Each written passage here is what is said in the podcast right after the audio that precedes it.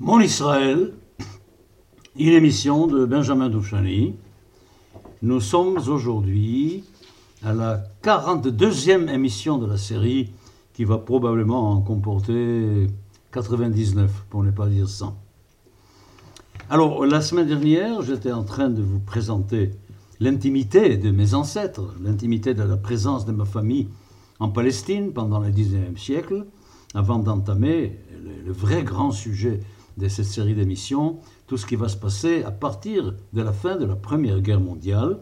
Je vous ai présenté la génération 0 avec mon arrière-arrière-arrière-grand-père, la génération 1 avec Yaakov Mordechai venu en Israël, en Palestine en 1825, sa fille Esther, mon arrière-grand-mère, épouse de Schneor Zalman Mendelovitch, personnage extrêmement important, Ensuite, ma grand-mère Rachel, son mari Chaim Chosid, le secrétaire du Rachav. Et je suis arrivé donc à la quatrième génération, celle de mes parents, Rebecca et Levi Yosef Doufchani. Alors, quelques mots évidemment sur mes parents. Ma mère, qui était censée naître en Palestine, évidemment, puisque sa mère était déjà née à Jérusalem en 1850. Non, mais sa mère a décidé de faire d'accompagner son mari à Kremenchug, qui était le centre Chabad, à ce moment-là, un des centres importants de Chabad, Kremenchug en Ukraine. Alors elle a accompagné son mari pour 2-3 ans, et c'est pendant ces 2-3 ans que ma mère est née à Kremenchug, donc, mais elle est revenue en Israël avant l'âge de 2 ans, donc elle se considérait toujours comme une sabra, comme quelqu'un qui est né dans le pays, et jusqu'à sa mort, à l'âge de 102 ans, elle n'a jamais quitté la Palestine, elle n'a jamais quitté Israël. Voilà. Bon, elle est arrivée à l'âge, ça une petite anecdote amusante, elle est arrivée à l'âge de 19 ans, assez révolutionnaire à Meacharim, pas du tout suivant la règle générale, apprenant l'anglais, apprenant l'hébreu, fréquentant les milieux sionistes, etc. Mais alors à 19 ans, on décide de l'envoyer chez son frère en Amérique et on programme tout un voyage qu'elle fait avec sa mère en bateau et pour aller à Paris rejoindre ce frère qui devait venir d'Amérique, la chercher pour l'amener en Amérique, trouver une solution, peut-être un mariage là-bas. Parce qu'à Jérusalem, elle était mauvaise candidate, étant beaucoup trop révolutionnaire. Alors, sur le bateau, sur le bateau, c'était en, en, 1906, et, et 1906, c'est ça, oui, 6. Et sur le bateau, allant de Jaffa à Alexandrie, ma grand-mère fait un rêve et puis le matin, elle dit à ma, mère, tu sais, je fais un rêve, ton mari arrive à Jaffa aujourd'hui. Alors il faut retourner, il ne faut pas y aller à Paris. Alors on va retourner à Jaffa, en Israël, il y a tout ce qu'il faut sur place. Et puis elles font immédiatement cette chose-là, elles reprennent un bateau pour rentrer à Jaffa. C'est absolument extraordinaire, extraordinaire, vraiment, moi qui ne crois pas au miracle, mais je crois beaucoup aux coïncidences. J'ai eu l'expérience dans ma vie des coïncidences incroyables. Alors, euh, c'est vrai, mon père, euh, en cette semaine-là, mon père est arrivé euh, en Israël en 1906. C'était extraordinaire. Bon, ça c'est des côtés de ma mère. Elle continue à vivre évidemment là-bas. Mon père, lui, qui se destine à être rabbin, qui vit quelque part à la frontière entre l'Ukraine et la Pologne, fait des études rabbiniques en vue du rabbinat. Déjà à l'âge de 14 ans, il va un jour aux abattoirs pour apprendre la shrita, pour savoir même cela.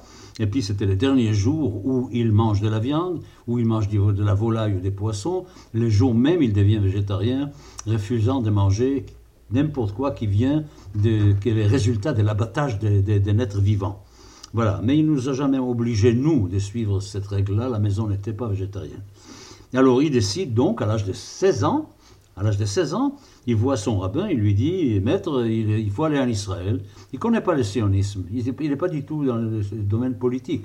Il faut aller en Israël. Les rabbins, pas d'accord du coup, évidemment, comme tous les rabbins de ce temps-là, surtout les rabbins chassides, bien qu'il y ait eu une immigration chasside en Israël déjà avant, euh, au XVIIIe siècle.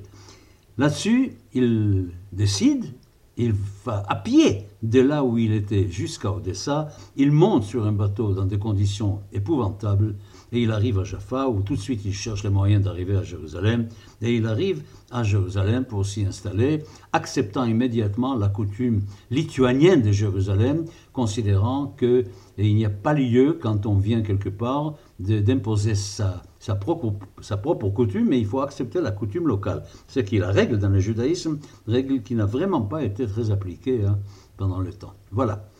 Alors, il vit à Jérusalem, et puis les hasards faisant bien les choses comme il faut, il connaît des gens qui connaissent la famille de ma mère.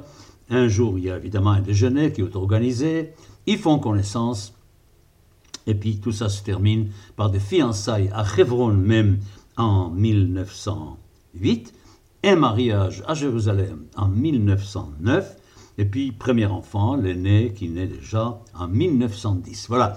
Alors ça, Là, nous commençons déjà à nous approcher du, vrai temps de notre sujet. Évidemment, mes parents auront autant d'enfants que possible. Évidemment, c'est le système, le principe de mon père. Il a dit, pour monter en Israël, et pour se marier et pour faire des enfants, pas de calcul. Alors, nous aurons neuf, il y aura neuf enfants dans la famille, je suis le neuvième. J'ai eu avant moi quatre frères et quatre sœurs.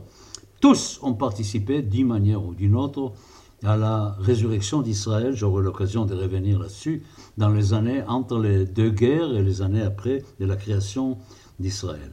Alors, moi, je dois attendre encore un certain temps, évidemment, 20 ans. je suis né 20 ans après le mariage. Je dois attendre encore. Et ça sera donc la cinquième génération. Je représente donc la cinquième génération. Voilà. Alors, avec ce que je viens de vous dire là, je termine complètement l'histoire de présentation de ma famille, j'insiste beaucoup sur le fait que tous ces juifs-là qui ont formé les Yishuv Ayashan, le vieux Yishuv, tous ceux qui étaient à Jérusalem, à Hébron, à Tibériade, à Safed, un peu à Jaffa aussi, tous ceux qui étaient là étaient quand même un excellent noyau pour le peuple juif d'avoir une présence en Palestine à ce moment-là, qu'on sache que c'est notre pays, ce qui était confirmé d'ailleurs, je le signale, je le répète à l'infini, que tous les juifs de la terre, sans exception, tous les jours, trois fois par jour, le matin, l'après-midi et le soir, se tournaient vers Eretz Israël, vers la Palestine, pieds joints, debout, pour faire la prière qui souhaitait le retour vers leur pays. Il ne faut pas oublier ça, cette fidélité absolument incroyable, même à distance, et affirmant que cette terre-là était notre terre, que là où nous étions, ce n'était pas le cas. Évidemment qu'avec le temps, quand nous nous approchons du XXe siècle, ce n'est plus exact pour tous les juifs, mais ça reste toujours exact pour les juifs concernés par le judaïsme, tous les juifs pratiquants, tous les juifs, et pas seulement orthodoxes d'ailleurs, qui euh, avaient l'idée que leur pays c'était euh, Israël. Oui, c'était un grand problème avec les mouvements libéraux et les mouvements conservateurs. À un moment donné, nous aurons peut-être l'occasion encore de revenir euh, là-dessus. Donc notre date maintenant, la date importante pour moi maintenant, ça sera la date 1917. Je vous ai dit, mon grand-père Chaim est mort cette année-là d'une épidémie. C'était la conquête de Jérusalem par les Anglais, des mains des Ottomans, et c'était l'année de Asharat Balfour, de la déclaration Balfour qui reconnaissait qu'il y avait un lien extrêmement étroit dans le peuple juif et la Palestine et qui soutenait de la part du gouvernement britannique l'établissement d'un foyer national juif en Palestine. Voilà, une ère nouvelle qui commence, nous aurons le temps d'en parler énormément. Alors nous avons maintenant, nous allons aborder maintenant quoi? Nous allons aborder une période. Quelle période? Celle qui va de la Première à la Deuxième Guerre mondiale.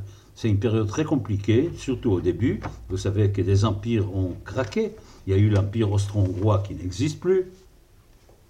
Il y a eu beaucoup de pays que nous connaissons qui n'existaient pas, ces temps-là, qui étaient absolument inexistants. Et nous verrons ça au fur et à mesure, en commençant évidemment par quoi? En commençant par les toutes premières années qui ont suivi la fin de la guerre, donc les années 1918, ce qui restait encore, et puis les années 1920, 1919, c'est-à-dire les temps qui séparent la fin de la guerre de la conférence de la paix. Un temps très trouble car on ne sait pas très bien ni les frontières ni quels pays vont être créés. Tout ça est encore dans les limbes, tout ça n'est pas clair, tout ça doit être clarifié justement par la conférence de euh, Paris, la conférence qui aura lieu à Paris. Alors il y a eu beaucoup de choses qui sont arrivées. Il y a eu la révolution russe de 1917. Il y a eu cet éparpillement de tous ces, ces, grands ensembles comme l'Empire austro-hongrois. Il y a eu aussi, il ne faut pas oublier, le 14 points du président des États-Unis, Wilson, sur les buts de la guerre, et puis avec des promesses sur la liberté des peuples, sur une coopération entre les peuples, surtout sur la garantie de la paix mondiale en créant la Société des Nations qui était là, évidemment, en vue de cela. Donc beaucoup d'espoir, on peut dire que ces, ces années-là sont des années avec un air messianique un petit peu. On a l'impression que quelque chose d'extraordinaire va arriver. Pas besoin de vous dire qu'il y a un peuple éparpillé en Europe qui souffre énormément d'antisémitisme, etc. C'est le peuple juif. Et pour le peuple juif, toutes ces choses-là que je viens de citer sont une bénédiction du ciel. C'est quelque chose vraiment qui est formidable surtout la déclaration Balfour, les Juifs en Europe n'ont pas l'intention tout de suite de profiter de cette reconnaissance de la Grande-Bretagne. Ils n'ont pas du tout, du tout l'intention de prendre ses affaires et d'aller vivre en Palestine, mais il y a une dualité dans la vision juive. D'un côté, le droit d'avoir un État en Palestine, de l'autre côté, avoir une possibilité de vivre en Europe et en Amérique, de vivre d'une façon honnête, d'une façon digne, d'une façon qui garantirait aux Juifs tout ce qu'il faut garantir à qui que ce soit. Évidemment. Alors, le peuple juif est complètement pris là-dedans, et ça s'exprime par la création de certains organismes, et c'est très intéressant. Il y a des Moatzot Leumiyot, Nationalraten. Nationalraten, dans beaucoup de régions en Europe, que ce soit dans l'ex-empire austro-hongrois, que ce soit en Allemagne, que ce soit en Russie, on voit apparaître des comités nationaux des juifs qui sont là pour défendre les intérêts juifs sur place. Il ne s'agit pas là des problèmes de Palestine, il s'agit des problèmes locaux pour les communautés juives d'Europe qui sont censés être les lieux dont se fera l'immigration vers la Palestine. Si l'État juif doit se lever, vivre, ça a été surtout pour résoudre les problèmes du judaïsme européen. Alors nous avons, par exemple, je quelques exemples de ces comités nationaux juifs. Il y en avait en Autriche, il y avait à Tchécoslovaquie, il y avait en Galicie occidentale, en Galicie orientale, dans la zone des Pozna, il y avait en Pologne, il y avait en Ukraine, en Lituanie, en Bukovine, en Transylvanie. Vous voyez, plein d'endroits qui n'étaient pas encore définis politiquement, même pas, même pas définis politiquement. Dans chacun de ces endroits, il y avait des comités où les sionistes, évidemment, présentaient une présence très très importante et qui avaient même une une petite milice, si j'ose dire, formée par les soldats juifs qui ont participé, évidemment, à la guerre 14-18, qui étaient bien entraînés. Alors, qu'est-ce que c'était? Quel était le but de ces comités? Mais il fallait absolument, et les, les il fallait qu'il y ait une reconnaissance de la nation juive. Il faut que le peuple juif soit considéré comme une des nations. Alors, évidemment, égalité de droits pour les juifs partout en tant qu'individus, mais aussi, aussi reconnaissance des Juifs d'avoir une délégation nationale dans le pays, une, une sorte d'autonomie locale. L'autonomie juive dans le cadre des pays européens existants ou à venir. Alors ça concernait surtout les problèmes de la religion, évidemment, ça concernait les problèmes de l'éducation, ça concernait les problèmes de l'entraide sociale, la tzedaka, etc., enfin tout ça, ça comporte, et puis il y avait un petit, un petit élément, il ne faut pas oublier, on oublie souvent, c'était le droit d'échanger le jour de repos de dimanche en samedi. Ça, c'était une exigence très importante pour les Juifs de pouvoir, d'avoir le droit de fonctionner le dimanche et de fermer le, samedi. Et puis, il y avait évidemment aussi tous d'accord pour le foyer national juif en Palestine. Tous étaient d'accord.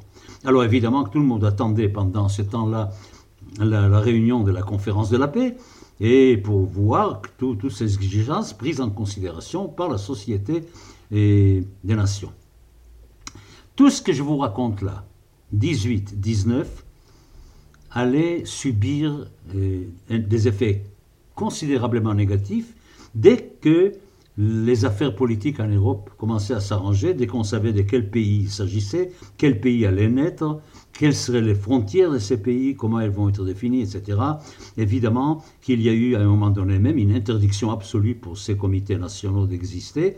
Et puis il y a eu une chose qu'il faut, qu'il faut dire immédiatement, immédiatement, c'est que si à Londres il y avait des gens qui étaient très favorables au sionisme, qui étaient pour que tout cela soit fait, que le foyer national euh, voit le jour, eh bien, sur place, l'administration britannique, c'était pas du tout pareil. Et nous le savons que en Palestine, l'administration britannique n'a pas cessé de mettre des bâtons dans les roues des, du sionisme et de cet établissement futur de l'État juif. Il faut le dire parce que c'est absolument catastrophique. Maintenant, aujourd'hui évidemment qu'on oublie tout ça, il y a les pardons, il y a l'oubli, il y a tout cela, mais que c'était incroyable à quel point la volonté théorique de Londres n'a pas du tout été suivie à Jérusalem et en Palestine par l'administration britannique, qui s'est révélée être immédiatement, immédiatement beaucoup plus pro-palestinien que pro-sioniste, bien qu'ils aient envoyé un Natsiv Elion, haut commissaire juif pour commencer, Herbert Samuel, les choses allaient très très mal. Et je peux vous dire que déjà dans mon enfance, j'ai subi cela, je savais ce que c'était.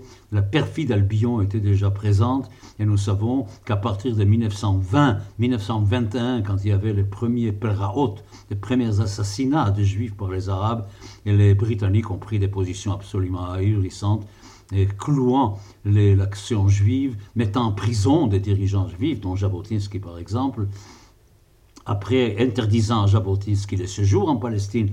Tout le temps, ça a été une attitude qui allait déboucher à la fin de cette période, juste avant la Deuxième Guerre mondiale, par le Sefer Alavan, par ce livre blanc de Chamberlain, et des souvenirs affreux, épouvantables, qui a carrément supprimé toute relation entre la Grande-Bretagne et la possibilité de créer en Palestine un État juif. Ça, c'est quelque chose qu'il faut dire. C'est vraiment terrible. Bon, on arrive donc, nous arrivons donc au début de la conférence de la paix à Paris.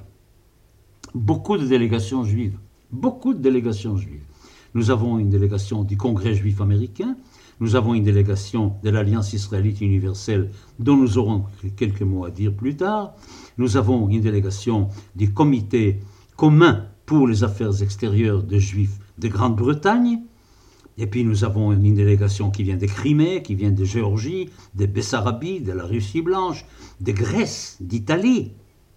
Il y avait aussi une délégation de Bnei il y avait une délégation des, des, sionistes, du mouvement sioniste. Il y avait une délégation de ce qu'on appelle la Sefa Loumit Yehoudit Beretz Israël, c'est-à-dire le comité national qui existe en Israël, la Vada Leumi, je ne sais pas si quelqu'un se souvient qu'il y avait en Palestine pendant le mandat britannique quelque chose qui s'appelait Vada Leumi Yehoudi, qui était censé représenter, à, part l'agence juive, parce que vous savez que dans l'agence juive, il y avait aussi des non-sionistes. L'agence juive était formée moitié sioniste, moitié non-sioniste. Mais là, il y avait le Vada Leumi des juifs qui habitaient déjà en Palestine.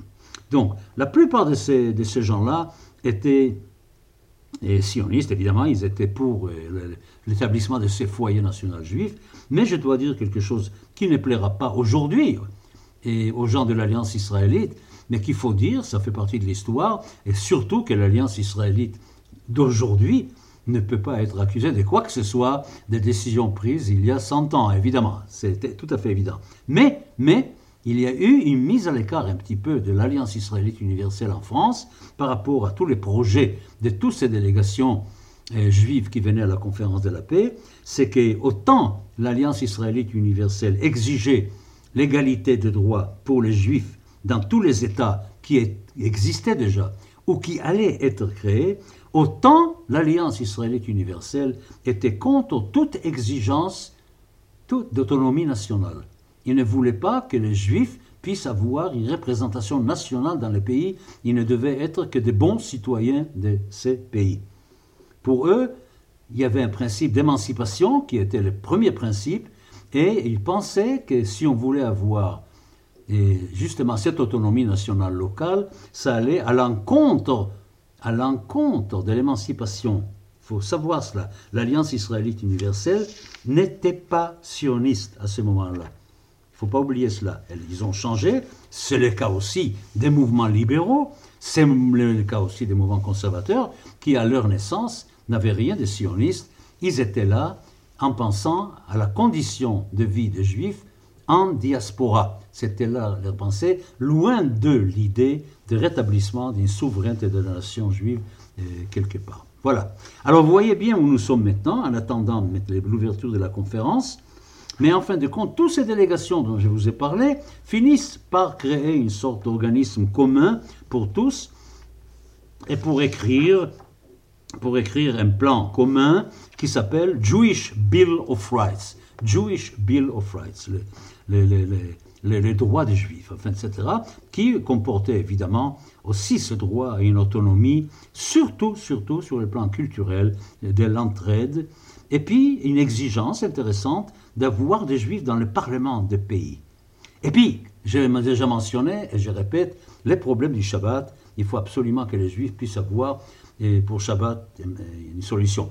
C'est un problème que je vais toucher plus tard aussi pour montrer à quel point il y a eu des difficultés pour les juifs de vivre en tant que juifs vraiment. Et je me souviens très bien d'un cas personnel que je vous raconterai certainement en son temps, un cas personnel de mon fils qui était lycéen à Paris et à qui le proviseur voulait, les professeurs voulaient obliger à venir le samedi et à l'école, qui refusait son absence, bien qu'il fût le premier de la classe.